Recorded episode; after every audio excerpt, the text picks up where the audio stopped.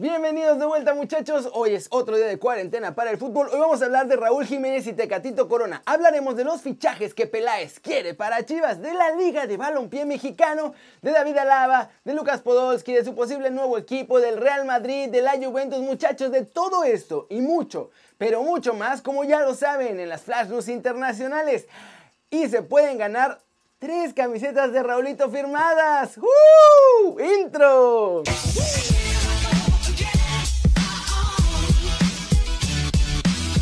Arranquemos hablando de la nueva Liga de Balompié Mexicano porque tienen todo listo para arrancar y lo primero pues va a ser cómo elegir a los jugadores para cada equipo. Y eso lo van a hacer como en la NFL.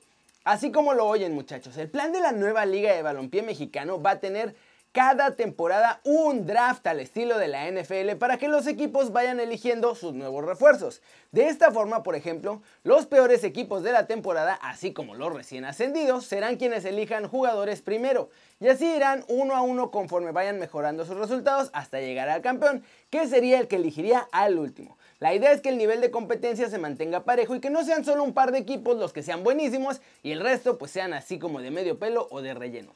Además, como el nuevo torneo no tiene reconocimiento de la Federación Mexicana de Fútbol, los clubes no pueden negociar con la Liga de Ascenso o con la Liga MX, por lo que un draft, en el que buscarán además jugadores universitarios, es su mejor opción. Con quien sí van a trabajar, y ya lo están haciendo estrechamente, es con la Asociación Mexicana de Futbolistas para tener un contrato colectivo y garantizar todas las prestaciones y contratos para los jugadores que le entren a esta nueva Liga de Balompié Mexicano. ¿Cómo la ven? Yo la verdad es que creo que en estos seis meses que llevan ya armando más en forma la liga, ya han tomado mucho mejores decisiones que en los últimos 10 años en la Liga MX.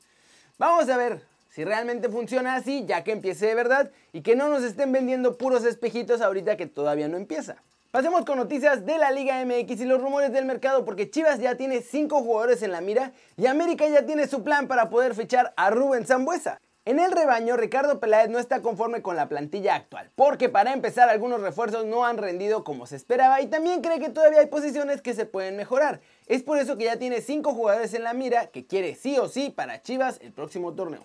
Recordemos ¿eh? que ya en este sumó 8 fichajes, Uriel Antuna, José Madueña, Cristian Calderón, José Juan Vázquez, Alexis Peña, Jesús Angulo, regresó José Juan Macías y también regresó Ronaldo Cisneros. La lateral es algo que todavía preocupa a Peláez y por eso tienen en la mira a Fernando Navarro de León.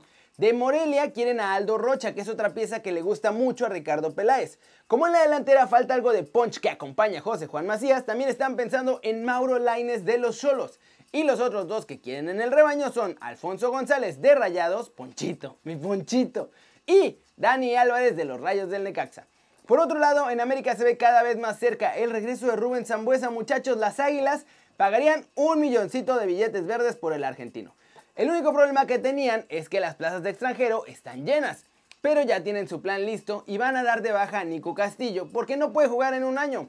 Con este hueco entonces ya pueden meter a Zambu a la plantilla. Y ojo, no lo van a cortar. Lo que van a hacer es que simplemente no lo van a registrar para los dos siguientes torneos y listo, que es lo que se va a quedar Zambuesa y luego se retira. Como ven muchachos, en América y en Chivas están movidos. Y no sé ustedes, yo siento, puede ser solamente mi impresión, que Chivas con tantos refuerzos pues es más difícil que funcionen. Yo creo que tendrían que ir poniendo uno o dos máximo porque así no se desestabiliza todo el grupo. ¿Ustedes qué piensan? Y vamos con noticias de los mexicanos que estaban dominando Europa, muchachos, antes de que se parara el fútbol. Tecatito y Raúl estaban con todo en la Europa League y eran de las principales figuras de este torneo.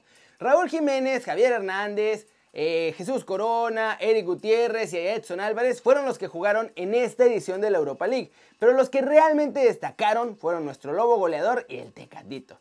Jiménez es uno de los 14 jugadores en todo el torneo que han participado para conseguir 6 anotaciones producidas. Esto significa que este dato es la suma de los 3 goles que ha marcado y las 3 asistencias que dio en la fase de grupos, pero ojo, si se cuentan las fases previas, que también jugó Raulito, el mexicano lleva un total de 9 goles producidos en el torneo en esta temporada. Tecatito Corona ya está eliminado con el Porto, infelizmente, pero en su participación hasta ahora, o hasta donde quedó eliminado, se quedó como el segundo mejor driblador de todo el torneo. La suma total de dribles exitosos que tiene es de 29, solamente debajo de Adama Traoré que tiene 42. De hecho, nuestro chavo logró hacer 9 de esos dribles en un solo partido, el día que el Porto pues perdió 3-1 con el Leverkusen. Por ahí, y aunque jugando un poco menos y ya eliminado también con el PSV, Guti tuvo una actuación importante. Es hasta la fecha, o hasta donde se quedó parado el torneo, el jugador con el segundo mayor número de balones robados en todo el torneo con 18. ¿Cómo ven a nuestros chavos? Hay talento, lo que falta son oportunidades. Me cae. Pero bueno, vamos a ver qué pasa ahora que regrese la Europa League. Y pues ya solo queda Raulito junto con los Wolves en los cuartos de final, jugando frente al Olympiacos y van 1-1 en la serie. Y hablando de Raulito Jiménez, muchachos, yo sé que muchos entraron al video solo por esto, y es que se van a ir tres camisetas de los Wolves firmadas por nuestro lobo goleador. Y ya, yo no digo más. Raúl, diles qué tienen que hacer para participar por una de estas camisetas. La dinámica es muy sencilla. Tienen que recrear en su casa un gol mío que más les haya gustado. Pónganse creativos y diviértanse, se vale todo, ¿eh? Tienen que subir el video a Instagram, etiquetarme y utilizar los hashtags RJ9 y la 9 de Raúl.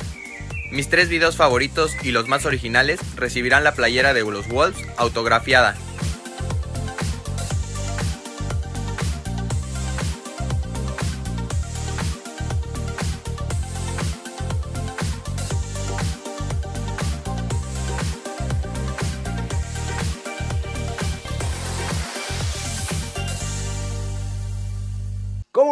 La idea es que se queden en casa, ahí hagan el video. Recuerden que lo más importante es quedarnos en casa, cuidarnos y con esto pues además van a ser premiados por hacerlo. Suscríbanse al canal también y avísenme cuando suban sus videos para verlos junto a Raulito muchachos. Flash News, de acuerdo con el medio italiano La Gazzetta dello Sport, el Inter estaría por iniciar charlas con el representante de Paul Pogba Mino Rayola para presentar también una oferta formal por el elemento del Manchester United. Lucas Vázquez, jugador del Real Madrid, dejó claro que uno de sus sueños es terminar su carrera como futbolista con los merengues y así retirarse en la Casa Blanca pero que no sabe si podrá lograrlo porque pues es muy difícil mantenerse ahí. Lucas Podolski muchachos manifestó que quiere jugar en Boca Juniors. Esto lo reveló el defensa que ya está en el cuadro Ceneice, Carlos Zambrano, a quien el alemán le escribió y le dijo, ya llévame para allá papi, ya llévame. El gobierno de Italia comunicó que los equipos de la Serie A pueden volver a entrenar muchachos de manera individual a partir de este lunes y hasta el 17 de mayo. Así que muchachos, parece que el calcho está de vuelta.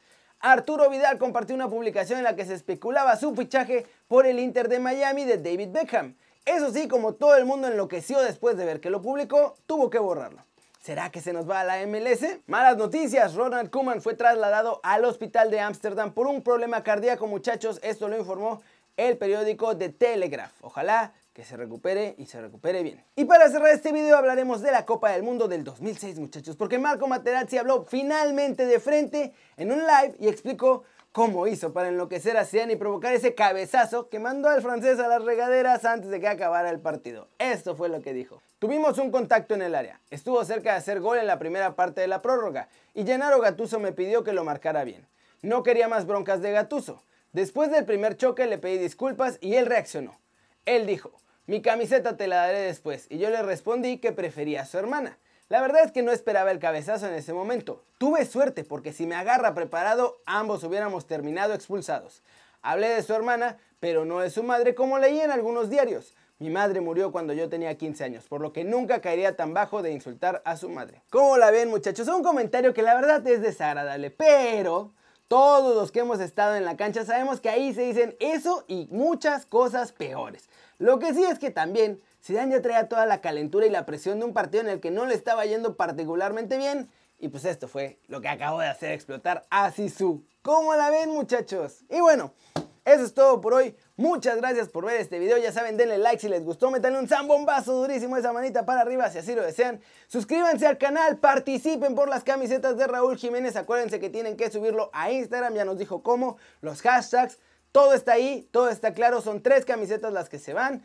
Así que muchachos, no hay que perder el tiempo porque va a haber competencia, ¿eh? Pónganse buzos caperuzos y elijan el gol que más les haya gustado de Raúl para esta dinámica. Y yo, yo soy Kerry Ruiz, muchachos, como siempre, es un enorme placer ver sus caras sonrientes, sanas y bien informadas. Aquí nos vemos mañana. Chao, chao.